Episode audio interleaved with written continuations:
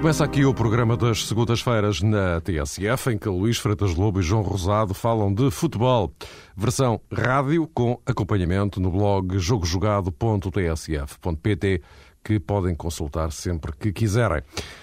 Lá vamos ter de defrontar a Bósnia-Herzegovina no play-off de acesso ao Mundial, e este é o tema principal da edição de hoje durante a qual falaremos ainda do estranho caso do relevado de Alvalade, como se não bastassem os problemas de produção da equipa, agora há a questão da terra em vez da relva, a rotatividade nos grandes, que, por exemplo, levou os sub-19 do Futebol Clube do Porto ao jogo da Taça de Portugal, e, claro, a Semana Europeia com a Champions na quarta-feira e a Liga Europa na quinta.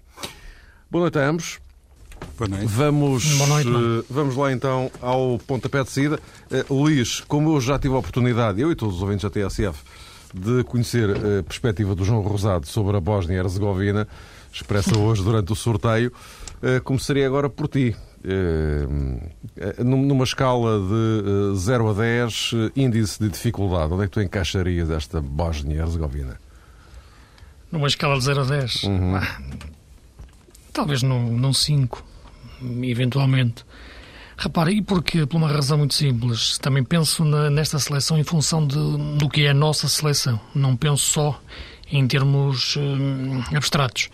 Isto é, por exemplo, eu acho que, e antes do sorteio, achava que, que a Ucrânia era a seleção mais forte, mas penso que nós teríamos mais dificuldades frente à República da Irlanda, por exemplo. Hum, fugimos às duas e eu penso que por aí acho que já é uma boa notícia.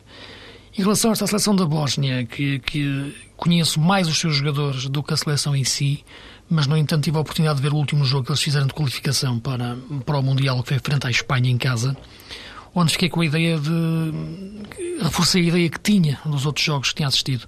Uma seleção fortíssima do ponto de vista ofensivo, não por aquilo que joga, mas por aquilo que os seus jogadores valem. Missimovic no meio-campo do Wolfsburgo, o Pjanic, aquele miúdo do Lyon, que é de uma capacidade de organização e criatividade ao mesmo tempo fantástica, e na frente, eh, como é evidente, o Dzeko, pela capacidade que tem de, de rematar, o Ibezevic, na desmarcação, muito bem, eh, portanto, estes quatro jogadores levam o jogo para uma dimensão terrível quando, quando a equipa está a atacar. E foi o que a Espanha sentiu. Aqueles primeiros 15 minutos do jogo da Espanha, e a grande Espanha, foram terríveis. Eles criaram várias oportunidades de golo, conseguiram jogadas de envolvimento fantásticas. Só que havia um problema, é que se as jogadas não acabavam em golo, eles perdiam a bola. E quando perdiam a bola, a equipa ficava muito desequilibrada a defender. Jogava num 4-4-2 uh, clássico, que ficava com o Ray Imites, que é aquele jogador do CSK que, como trinco, do CSKA Moscovo, mas que, com pouco peso para a recuperação. Portanto, era uma equipa que defendia mal no seu processo todo eh, e a Espanha fez dois gols no minuto. E, portanto, eh, e depois teve um problema, que é o guarda-redes nas bolas paradas, eh, aéreas, tinha muitas dificuldades e assim também sofreu um gol. Portanto, a ideia que me dá é que é uma equipa perigosíssima quando tem a bola no último terço de terreno, é uma equipa muito débil em termos de marcações, quando não tem a bola no seu meio campo defensivo. Penso que um, uma seleção de Portugal inteligente Uh, e o que é inteligente é perceber estas situações e não atacar tanto a partir da sua defesa. Penso que um problema que nós vamos ter e temos de ter cuidado tem a ver com os nossos laterais, que são habitualmente sobem os dois, uh, são muito ofensivos.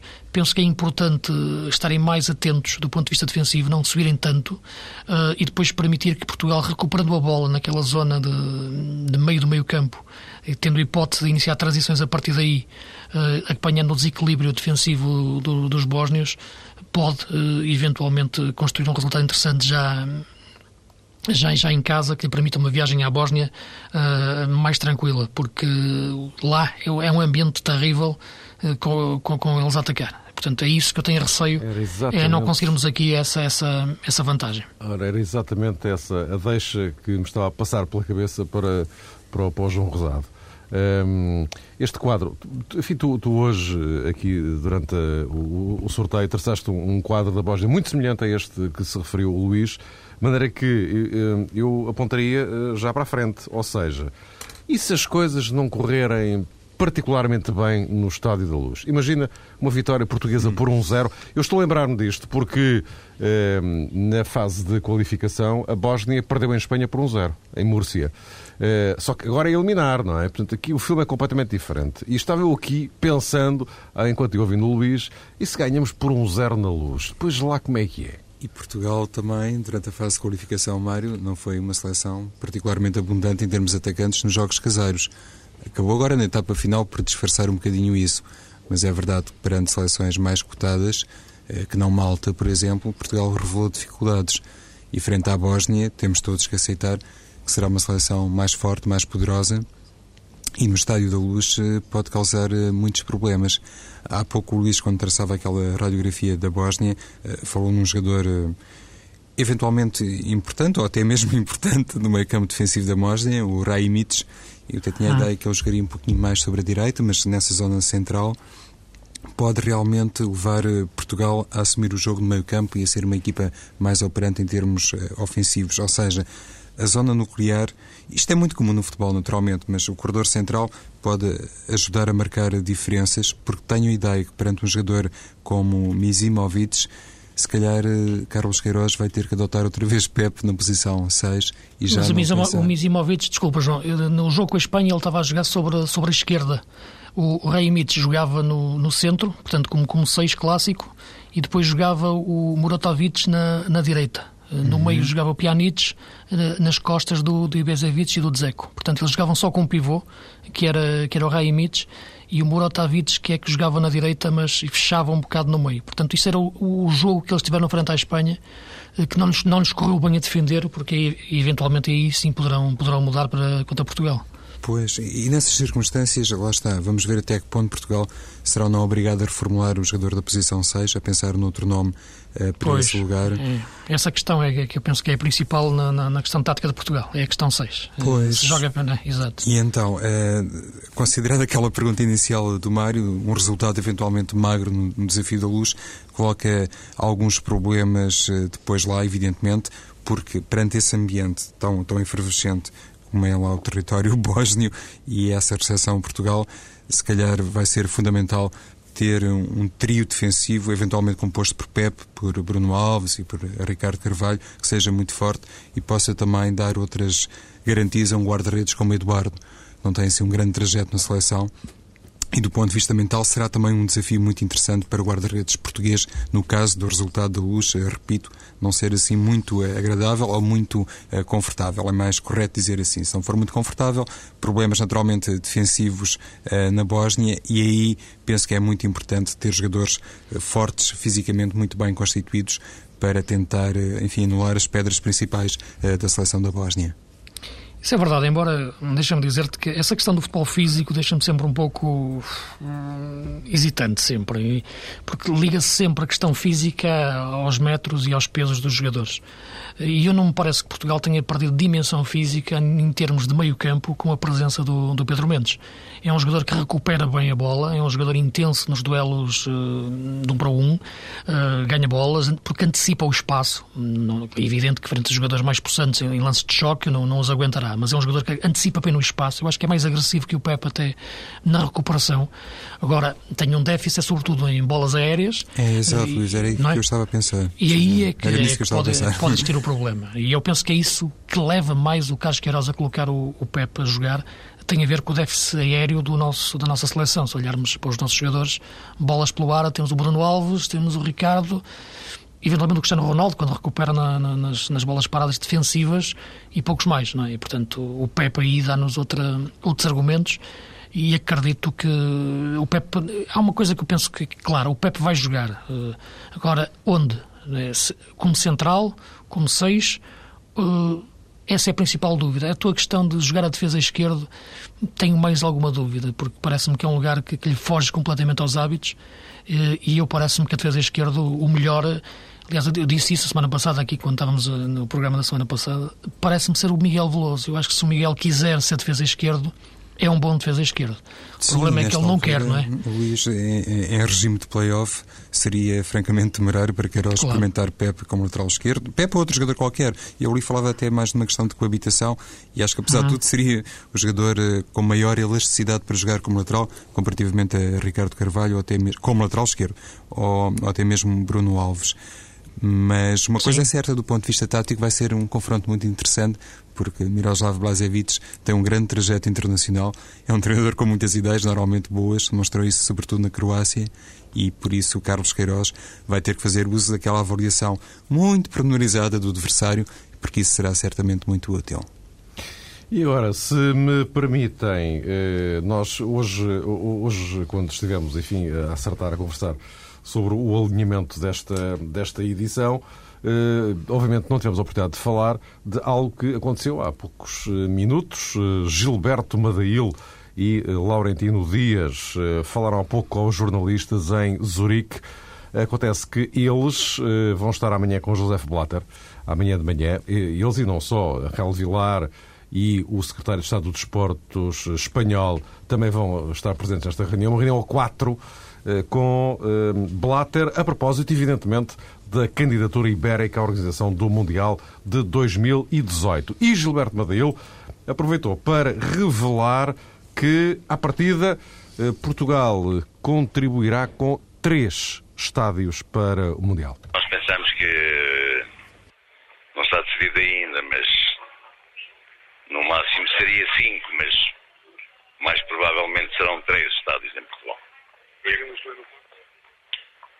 Sim, naturalmente, dois em Lisboa e um no Porto. Mas ainda pode aumentar o número, mas penso que o acréscimo de investimentos que seria necessário não justifica para o acréscimo de jogos que poderíamos vir a ter. Gilberto Madeil apontando para três estádios em Portugal nesse Mundial 2018. Uh, Laurentino Dias começa com uma, uma tirada muito curiosa. Vamos à luta por uma candidatura que pensamos valer a pena para o país. Uh, Portugal e Espanha juntos no Mundial 2018 uh, são uma boa solução para os dois países, são uma boa perspectiva. Nós temos em Portugal ainda boas razões para perceber o que vale uma final de uma grande competição de futebol, foi o Euro 2004, e temos por isso razões para pensar que, junto com a Espanha, podemos ter uma candidatura ganhadora.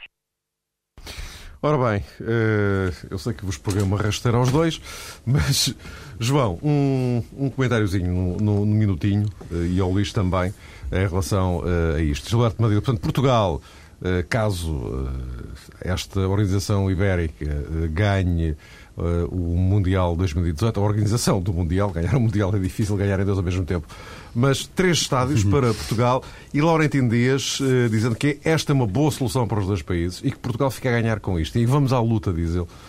O que não Eu acho, Marco, que não são declarações muito surpreendentes. Eh, já todos nós tínhamos uma ideia que Portugal na eventualidade de ser também um dos países anfitrião do Campeonato do Mundo, não iria receber muitos jogos e, em consequência, também não seriam necessários muitos estádios. Penso que até em determinado Embora, como nível... se percebeu ali, eh, cinco estádios eh, terá, terá sido conversado, não é? Pois, são, três, são três, desculpa, são três em quantos? Em 12? Não.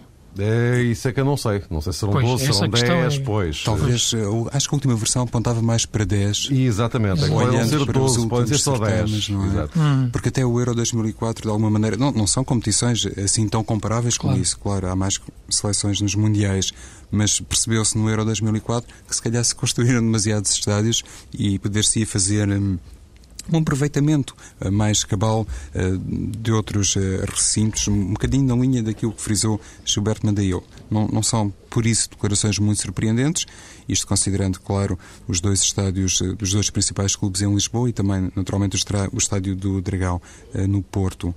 Agora, resta saber se esta candidatura ibérica vai realmente ganhar o, o Mundial 2018 Madrid perdeu 2016 as Olimpíadas, os Jogos Olímpicos, talvez possa ser também um bom indicador a propósito de outra capacidade para este dossiê uh, duplo ser eleito e Portugal também acolher mais uma grande prova internacional. Eu pessoalmente devo dizer que isto não, não me agrada nada, nem me deixa muito satisfeito. Uh, penso, não, não, não quero ir contra os desígnios nacionais, e muito menos do seu secretário de Estado, mas eu não gosto de ver Portugal tratado quase como se fosse uma província ou uma região de Espanha. E é isso que acontece. Penso que nós, sinceramente, não vejo qual é a grande vantagem de termos aqui meia dúzia de jogos da primeira fase e, eventualmente, se os espanhóis assim estiverem para aí virados, uma meia final. Uh, e isso mesmo mais, mais difícil. Penso que Portugal, eventualmente, a candidatar junto com a Espanha a um, a um campeonato do mundo é, é, uma falsa questão. Só nós é que, é que, vemos as coisas assim. Mais ninguém no mundo vê nisto uma candidatura de Espanha e Portugal, sinceramente. Nem a FIFA, eventualmente. Vê a Espanha enfim, ok, um apêndice que é, que é Portugal, que vai fazer ali alguns jogos, porque tem o Benfica e o Porto e o Sporting nos seus estádios. Uh, eu penso que Portugal devia pensar uh, como grande nação a longo prazo e acho eventualmente que este Mundial e para, para, para a Espanha e para, entre parênteses, também para Portugal, impede que Portugal possa pensar daqui a 10, 15, 20 anos, uh, não tanto, mas pelo menos 10 anos, uma década, década e meia, em ele, Portugal, ele próprio, organizar um campeonato do mundo. É assim que nós devemos pensar. Eu, se recuarmos no tempo, no, aos anos 80, por exemplo, era impensável pensar Portugal organizar o europeu. E conseguimos, passado duas décadas. Eu acho que temos de pensar assim também para, para, para o Mundial. Não tenho nenhum interesse, nenhum prazer especial em organizar as coisas com os espanhóis. Uh, não é nenhuma questão ressuscitar as velhas lutas com Castela, mas ver Portugal, enfim, neste de cócoras com os espanhóis. Uh, porque, em, ok, vamos fazer três estádios, vamos tentar cinco, vamos tentar quatro, vamos tentar. Por amor de Deus, parece-me que há, que há aqui, na minha opinião, uma, uma subalternidade clara de Portugal em relação aos interesses espanhóis. Eh, e a minha, a minha, única dúvida é perceber para que é que os espanhóis querem Portugal nisto. E eu acho que é para ter mais algum peso negocial para ter, e tratar-nos de uma forma que eu sinceramente não me parece que seja a melhor para, para a nossa imagem internacional. Esta é a minha opinião pessoal, muito pessoal, mas não, não ficaria bem comigo próprio se não a dissesse, porque é aquilo que eu sinto. Deixa-me dizer, Luís, que até concordo assim como se chama dizer em tese, contigo, a propósito dessa candidatura individual de Portugal, assim num futuro a médio ou longo prazo. Outra questão que se calhar se levanta a propósito disto, e porventura mais central, tem a ver com a reflexão que se fez a propósito dos benefícios e do aproveitamento do Campeonato da Europa que se organizou em Portugal. Se calhar constatou-se que não foi feita a tal revolução no futebol, e, e o Luís tem falado muitas vezes também sobre este assunto, e porventura isso também terá refriado e influenciado isso, uma candidatura individual. Isso, ah, sim, mas isso é outra questão. Mas é uma, a primeira candidatura não é para ganhar, é para perder. Aliás, recorda-te que Portugal, antes de organizar o Euro 2004, já se tinha candidatado, ao, acredito que ao Euro 96, em Inglaterra, que perdeu. Portanto, essas candidaturas servem exatamente para, para aquecer, para marcar espaço. E eu acho que Portugal devia fazer o mesmo em relação ao Mundial. Perder, eventualmente, esta a primeira candidatura, mas preparar outra eh, para daqui a duas, três, quatro edições. Eu acho que é assim que uma grande nação como Portugal é. Hum, deve, deve, deve pensar. Penso que neste momento é, é um bocado hum, megalómano pensar em organizar um campeonato do mundo em Portugal neste momento, mas penso que a longo prazo devemos pensar assim. Agora, estarmos aqui exatamente num plano de igualdade às Astúrias, ou à Andaluzia, ou à Galiza, ao mesmo tempo aparecer também Portugal ao lado, não me parece bem. E ver o secretário de Estado eh, tentar dizer que vai lutar por quatro estádios, e o, o Presidente da Federação, ok, com esta. Com esta hum, com este desígnio nacional quase de organizar um campeonato do mundo com a Espanha, não me parece que seja, que seja isso que vai acontecer. É a Espanha, está, Luís, tu e Andaluzia, também... as Astúrias eh, e Portugal no meio. Portanto, internacionalmente, que imagem é que fica para... Sinceramente, eu penso que Portugal deve ter a sua identidade própria. Candidatar-se, perder e daqui a uns anos voltar outra vez lá.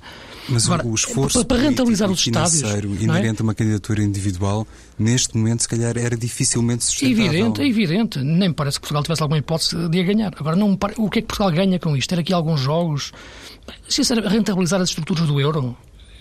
Acho muito bem. Eles têm oportunidades todas as semanas para as rentabilizar é, novamente, e volta a tocar sempre no aspecto, existir dirigentes esportivos e a, tal refundação que eu tanto falo, para que os Estados não estejam, não estejam desertos. E há pouco tempo, esta semana, ouvi um, um autarca de Aveiro a defender a implosão do estádio Mário Duarte, o novo.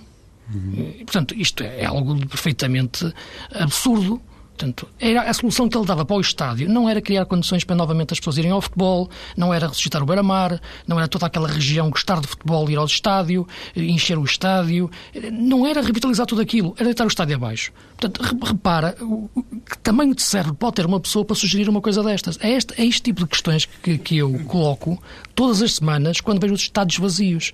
Portanto, não é um Mundial, eventualmente, alguns jogos de um Campeonato do Mundo feitos eh, em conjunto ou na dependência de Espanha que vai resolver o problema das estruturas do europeu. É, sim, uma nova mentalidade, uma nova forma de pensar para a classe dirigente em Portugal. O, o, o, que eu penso também sobre isso, Luís, eventualmente para fecharmos este dossiê, o Mário já está aqui claro. a fazer-me um sinal como que de reprovação para mais esta intervenção. Tenho mais dificuldade em ver esse sinal. Já, pois, estás em vantagem nesse aspecto. Não, eu, já, não, Exatamente. eu já percebi que vamos levar a isto no ideias. Não, é que as coisas misturaram-se de tal forma no plano político e na esfera desportiva que, por exemplo, aquilo que o Luís disse a propósito desse autarca, que creio que alegou uma, eh, um dispêndio gigantesco mensal com o Estádio de Aveiro. É que... E é verdade, é verdade. Pois, mas lá está, não deveria a tal eh, exploração de uma nova ideia para o futebol em Portugal passar por políticos, devia passar por gente do futebol. Ah, e esses deveriam ser capazes de rentabilizar o estádio. O estádio nunca deveria ser um problema, ou pelo menos não deveria ser um, um problema inteiro eh, do, do Presidente de Câmara.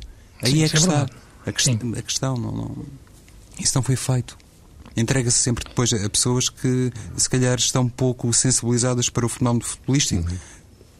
Exatamente, penso que é, que é desculpa, Mário, é, é, que é um debate realmente, como tu referiste, que a gente dá de voltar ao longo dos tempos, porque é mais alargado e toca em, em muitos aspectos, como o João estava a referir.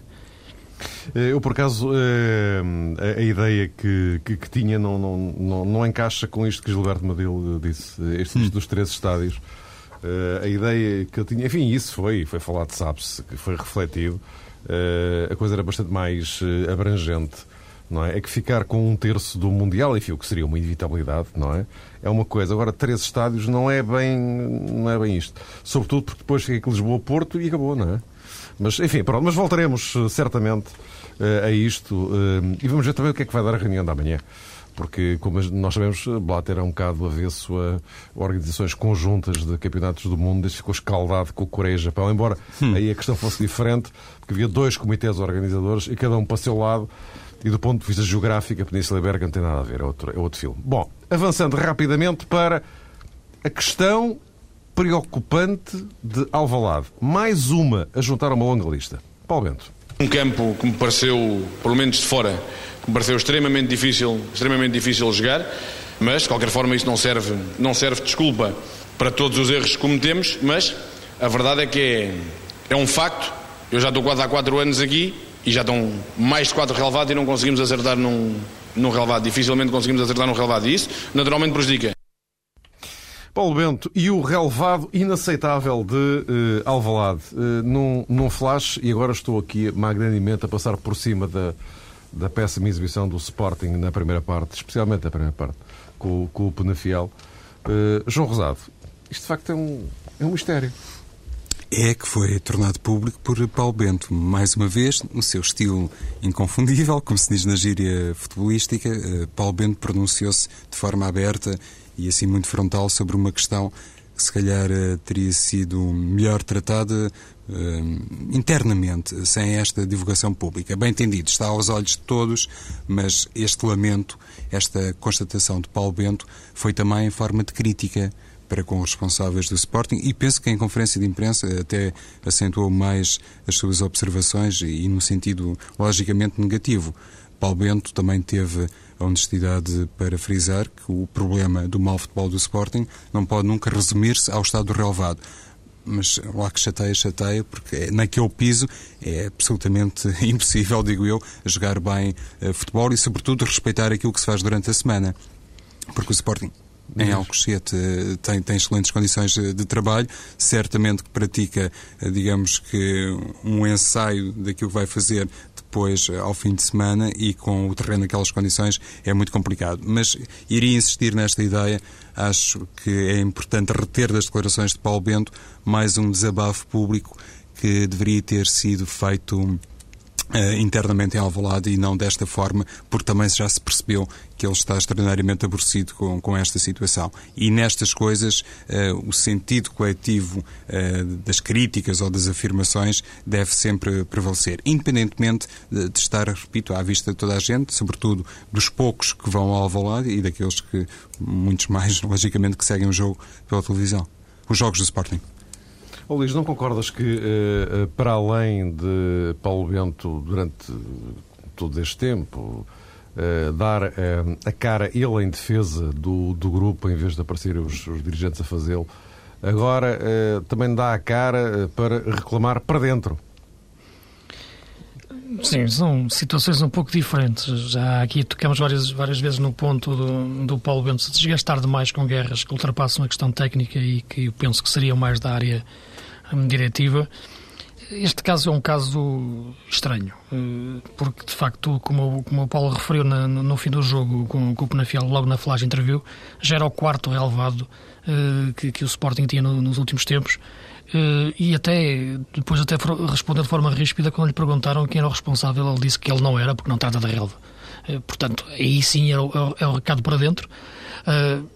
E repara, é difícil que, que, que, que, alguém entenda a situação sem, sem reagir. Isto é, parece-me que aqui, sinceramente, vejo uma situação diferente. Acho que a reação do Paulo Bento tinha que ser pública porque é, é algo de, que ultrapassa o limite razoável, que acontece com, com, com o relevado de Alvalade, não sabendo eu também, como é evidente, de um técnico de relva e perceber como é, que, como é que isto acontece tantas vezes e porquê.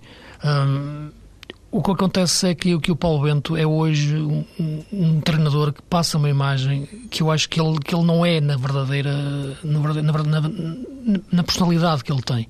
A imagem que hoje temos do Paulo é sempre de uma pessoa crispada, de uma pessoa zangada com o mundo, de uma pessoa que, que acha que ninguém o entende, eh, de uma pessoa que, que está sempre a inventar ou a ver inimigos, mesmo que eles existam ou não existam. O Paulo Bento não é esse tipo de pessoa, eh, nem é esse tipo de treinador. O que me parece é que toda a estrutura que o rodeia hoje, dentro do Sporting, todas as contingências do futebol português, todas as contingências em como o Sporting se posiciona em relação a eles e até internamente com estas pequenas questões do relevado, levam o Paulo Bento hoje, em vez de ser um homem do futebol, a falar de futebol todas as semanas, tornam-no num homem de futebol a falar todas as semanas em coisas que não têm a ver com futebol diretamente, mas com outras coisas que andam à sua volta. Uh, agora foi o relevado, para a semana poderá ser outra coisa qualquer. E este tipo de circunstâncias é que eu acho que o Paulo Bento deve estar atento, porque está a devorar aquilo que é a sua competência e, sobretudo, a sua evolução que ele tem que ter como treinador. O Paulo dizia esta semana que hoje se sente mais treinador, muito melhor treinador do que era há quatro anos. Eh, eu não tenho dúvidas disso, mas ele devia ser muito mais eh, na forma como, como, como a equipa joga, como encontra soluções, ou na forma como deve falar de futebol todas as semanas. E eu sempre vejo o Paulo Bento, eu, eu penso nisso, porque é que ele não está a falar de futebol, que sabe e, e gosta, e tanto de falar sobre isso horas a fio, porque é que está sempre a desgastar-se com guerras que não tem nada a ver com ele e só lhe faltava agora ainda mais esta do, do relevado que é, que é absurdo. E esse desgaste e essa aparente falta de alegria de Paulo Bento, penso que também é sensível à equipa. Por exemplo, estava a ver o jogo frente ao Penafiel e mesmo claro. quando o Sporting inaugurou o marcador, não sei se tiveste a mesma ideia, Luís, estavam ali sim, muitos sim. Eh, rostos fechados, quase que ficou a ideia que era o Penafiel que tinha marcado gol e não o Lietzen. É, é um pouco contagioso todo este ambiente e depois leva a exibições tão cinzentas como estas que o Sporting tem praticado ultimamente. Luís, uh já que estamos a falar de Taça de Portugal, agora, enfim, falando hum. de, de, futebol, uh, os eh, sub-19 do Porto foram chamados por Josualdo Ferreira. Isto, evidentemente, encaixa aqui na, neste processo de rotatividade que uns podem fazer mais do que outros. O Sporting não pode fazê-lo tanto assim, até porque esta onda de lesões também não, não ajuda e depois jogadores em mais forma, as coisas todas. Mas eh, Jesualdo pode fazer isso, como, como, como Jorge Jesus também fez ao utilizar eh, boa parte das chamadas segundas linhas frente, frente ao Monsanto. Uh, mas, enfim, aí digamos que uh, uma opção mais uh, previsível. Agora, Josualdo, é, onde é que ele quer chegar exatamente ao recorrer a estes jovens que cumpriram a sua missão frente ao, ao Sertanense? Não é só a rotatividade, não é? Não, exato, é exatamente isso que eu ia referir. Não me parece que, que isto encaixe numa ótica da rotatividade.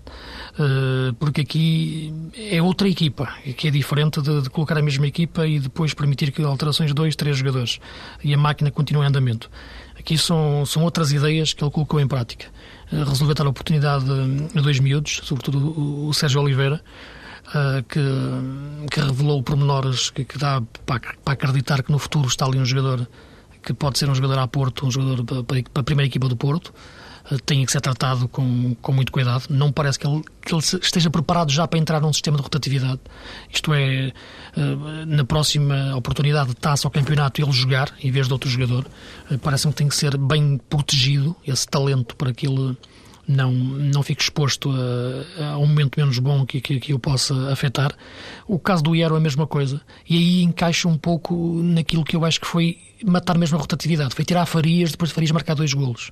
Farias não tem jogado no Porto porque agora tem aparecido Falcão e Falcão tem atingido índices de rendimento e de golos que tem feito esquecer Uh, Farias, já é mais do que me referia nisso da época, um upgrade de Farias, já é mesmo uma, uma versão completamente diferente. Uh, e o Farias ter feito dois golos na primeira parte, podia-lhe ter dado uma oportunidade de ter feito uma segunda parte de outro nível e ter feito até mais golos. Acho que ele estava motivado para isso, para mostrar que era jogador da primeira equipa do Porto e que o Joel pode contar com ele para jogar quando Falcão não, não estiver em condições. Tirá-lo ao intervalo, colocar o miúdo, o Iero, que entrou muito nervoso, Uh, acho que, que matou essa tal rotatividade que o Josual devia ter feito nestes jogos, uh, porque o Porto vai precisar muito de ter esta, estas segundas soluções uh, que se mascarem de primeiras soluções e, e consigam render muito. Uh, por isso eu distingo aqui a questão do Sérgio Oliveira da questão da entrada e saída do Farias. Uh, situações diferentes para, para a mesma ocasião. vamos ter agora a Liga dos Campeões, vamos ter campeonato, tivemos taça, o Porto vai continuar as três competições e parece-me que passa mais por fazer sentir a Valéria, a Prediguet, a Farias, que podem entrar, jogar, do que os colocar exatamente ao mesmo nível do que um sub-19. O Porto, nesse jogo, eh, frente ao Sertanense, creio que também experimentou um sistema de jogo diferente. Sim. Mas lá está, não deve ser muito valorizado com o devido respeito pelo Sertanense, que até é um adversário que costuma colocar alguns problemas ao Futebol do Porto, pelo menos eh, quando não tem que jogar, obviamente, no Dragão. Desta feita, até por isso, por o cenário ser diferente e o Porto jogar em casa, sentiu-se muito mais à vontade, Jesualdo, para experimentar uma espécie de 3-4-3 mas esta questão que tem a ver com a saída do Farias foi, eu achei, eu vi pela televisão o jogo, achei muito interessante a flash interview porque Jesualdo como que tentou uh, justificar, ou justificou mesmo oficialmente a saída de Farias, dizendo que ele estava tocado, que tinha sido um jogo em que o treinador do Futebol Clube Porto, ou seja, ele próprio, era obrigado a fazer algumas reformulações, considerando a questão física de determinados jogadores.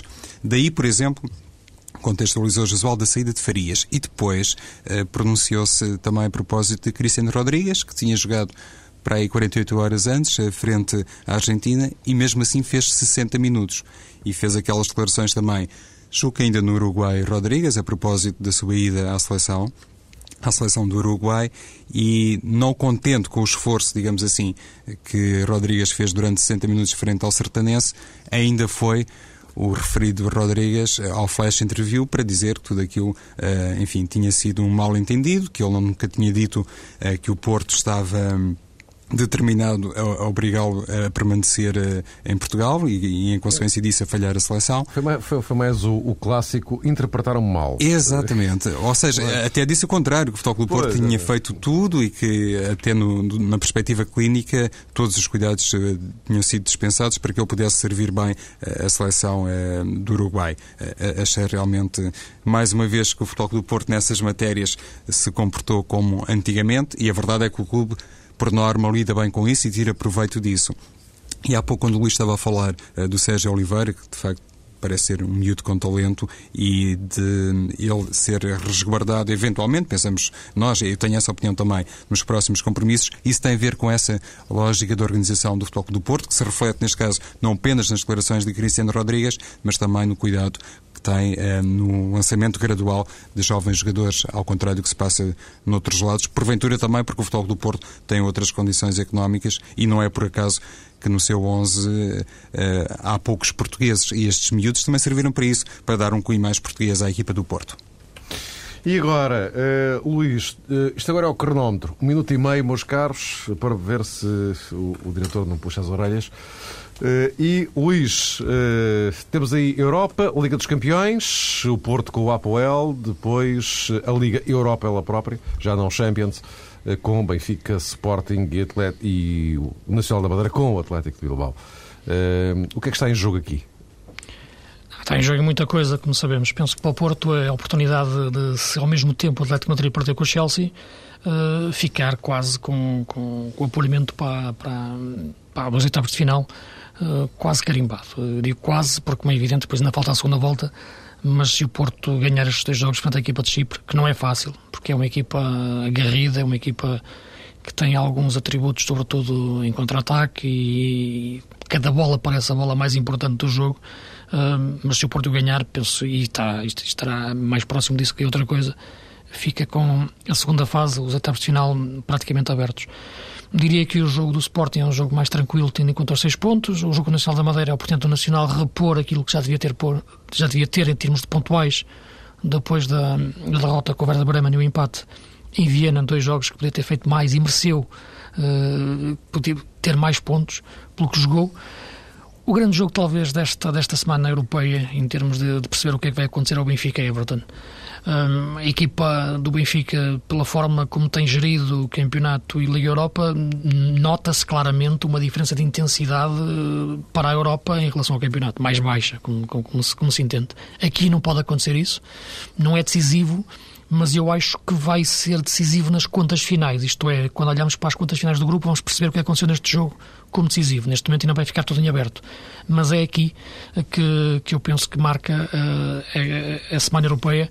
É o Benfica também perceber que tem que ter dimensão europeia uh, frente a um grande adversário, ou pelo menos um adversário que vem num grande campeonato uh, contra o Everton geriu bem o jogo com o Monsanto em termos de possibilidades do, do Pablo do Aymar não jogar e, e parece-me que a partir daí a equipa pode evoluir sem mexer muito no, na estrutura base.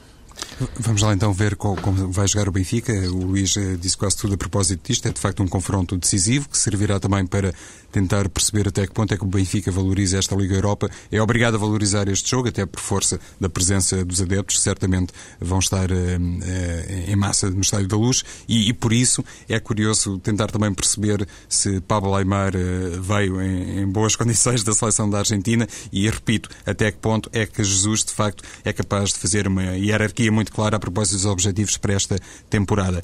O Atlético Madrid está muito mal na, na, Liga Espanhola. Se perder frente ao Chelsea, conforme dizia o Luís, abre realmente caminho ao Futebol do Porto diante do Apoel. O resumo que vi da partida do Apoel em Madrid denunciou uma equipa que dependeu imenso eh, da inspiração do seu guarda-redes, fez uma série de defesas, mas atenção, houve lá algumas ocasiões de gol também para o Apoel, por isso penso que o Futebol do Porto pode resolver as coisas de vez e no caso eh, do Nacional é de facto uma boa oportunidade para tentar recuperar aqueles dois pontos que parece que a gente concorda com isso, perdidos em Viana. Posto isto, meus caros, eh, voltamos a encontrar-nos eh, para a semana. Eh, para a semana, outra vez mais cedo do que é habitual, porque temos um Benfica Nacional, se bem se recordam, justamente por causa da Liga Europa, desta semana europeia. Luís Ferdas Lobos, João Rosado, até para a semana.